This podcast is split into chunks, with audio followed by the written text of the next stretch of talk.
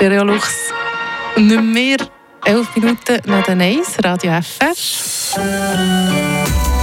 Der Tag aus der Region ist so ist mit der Ann Moser. Heute bei mir im Studio der Fabrice Schneuli, 19 aus Schmitten und Finalist von Jugend forscht. Gratuliere, das war am Samstag, gell? das Halbfinale. Du hast es das Finale geschafft äh, mit deiner Maturarbeit zum Thema «Die Folgen des Schnapsbrennens für die Sensler Bauern von 1945 bis 1980», also von nach dem Krieg bis in die 80er. Ähm, und wir wollen heute ein bisschen zusammen darüber reden, über Jugend forscht und natürlich auch über deine Maturarbeit. Also du hast da schon mal etwas richtig gemacht mit dem Titel Titel. Das zieht, glaube ich, das Interesse von allen an, oder? Genau, ja. Ich glaube, Schnaps hat schon so noch ein bisschen interessierende Wirkung. Schon, oder? Ja. Irgendwie sind wir da einfach gestrickt. genau. ähm, ausschlaggebend für das Thema ist eben lustigerweise, wie du in deiner Maturarbeit schreibst, äh, ein Theaterstück von der Theatergruppe Hinterkehr, und zwar «Harte Zeiten». Mhm.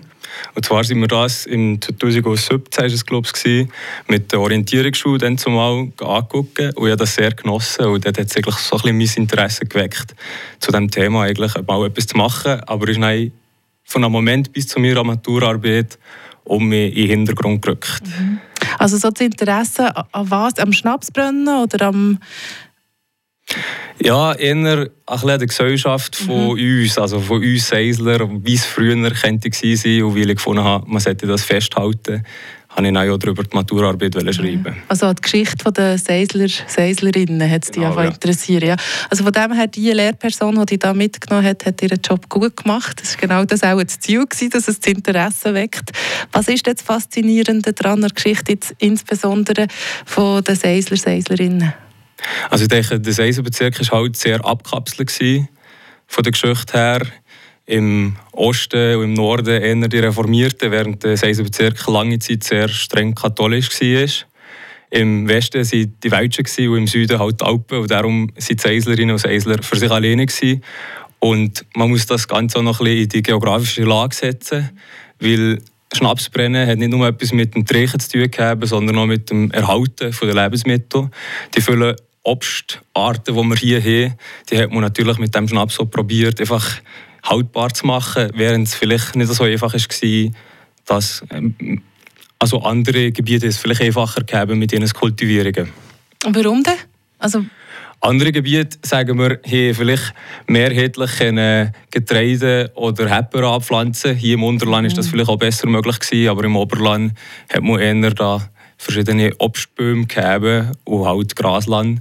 Und dort äh, muss man das Beste daraus machen. Mhm, man muss man irgendwie probieren, lang haltbar zu machen. Das genau, habe ich zum Beispiel ja. nicht überlegt. Also Schnaps nicht nur zum Trinken, sondern noch zum Sachen gut behalten.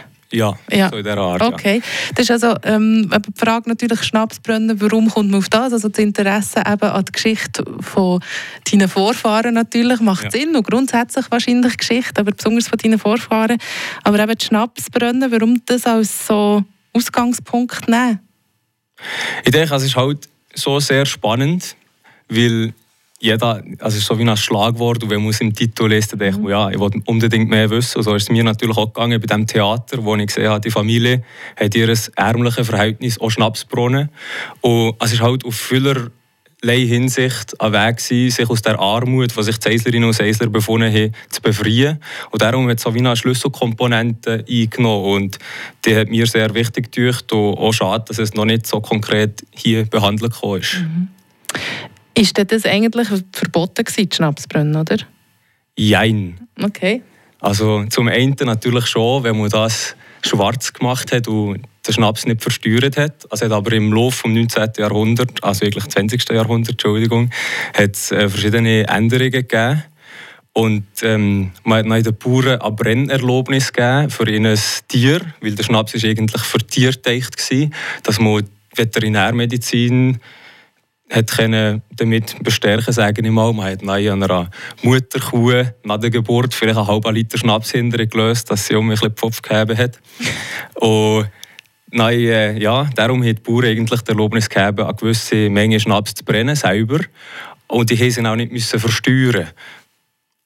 Also, die mussten eigentlich einfach müssen aufschreiben, was was genau gelaufen ist. Wenn sie sie verkauft haben, sie müssen versteuern. Und wenn sie das schwarz verkauft haben, das heisst, sie sie nicht versteuert oder zu viel Brunnen, als dass sie hätten dürfen, dann sind sie je nachdem dran gekommen. Mhm. Und weiss man, das ist das etwa der Fall gewesen? Das hat es schon zum Teil gegeben. Man muss das aber ein bisschen in den Kontext bringen natürlich, aber wenn man denkt, oh, jetzt kommt der Kontrolleur einmal und könnte jemanden verwünschen, dann ist das umgegangen und dann hat man, je nachdem die Familie, die es betroffen hat, die hat man gewarnt und dann haben sie den Brennhafen vielleicht versteckt auf der Heubühne oder irgendwo auf einem doppelten Boden. Aber es hat schon auch gegeben, dass dann einen gefunden ist oder dass man verpetzt kam. Und dann war man nicht vorbereitet. Mm. Ja, es ist lustig, weil wenn man von Schnapsbrunnen redet, denke ich immer an Amerika, die Prohibition, wo man ja gar nicht Schnaps, dort hat man ja gar nicht dürfen trinken Alkohol. Oder? Das ist ja hier nicht der Fall. Es ist echt zu brennen und zu verkaufen ist, äh, hat gewisse Regeln gehabt. Ja, ich denke, da kann man schon gewisse Parallelen ziehen. Mhm. Weil äh, natürlich ist der Alkoholismus anfangs 20. Jahrhundert schon ein, ein Problem gewesen, hier auch im Seiseland. Und man hat probiert mit der, Bund, mit der Bundessteuer für die Alkoholverwaltung eigentlich auch etwas dagegen zu machen.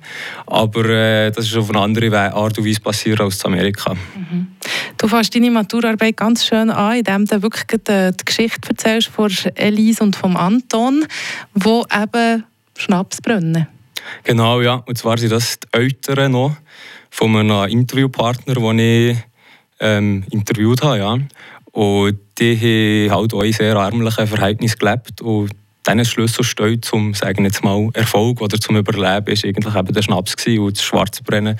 Weil in einem Büchlein von dem Otto Piller, den ich interviewt habe, der hat was Büchlein geschrieben, steht, ja, der hat halt das Eiergeld nicht gelenkt, für die ganze Familie durchzubringen. Und darum hat man halt Schnaps brennen wir reden auch noch über die Interviewpartner, Partnerinnen, die du da ähm, befragt hast, für deine Maturarbeit zu schreiben und eben noch über Jugendforscht, weil der Fabrice Schneuli, den ihr da gehört, ist im Finale von Jugendforscht mit seiner Maturarbeit zum Thema die Folgen vom Schnapsbrennen bei den Seisler Bauern und Bäuerinnen, oder? Von 1945 mhm. bis 1980. Wir hören ein bisschen Musik vorher.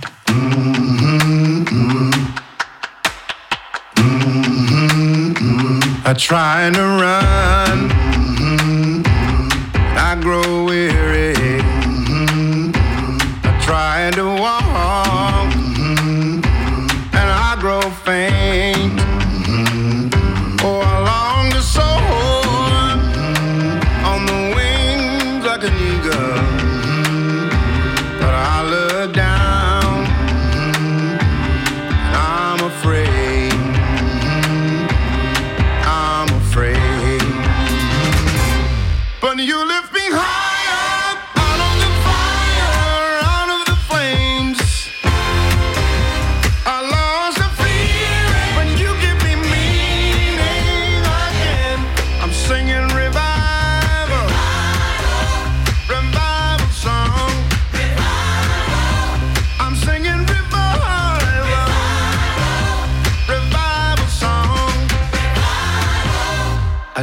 Try to find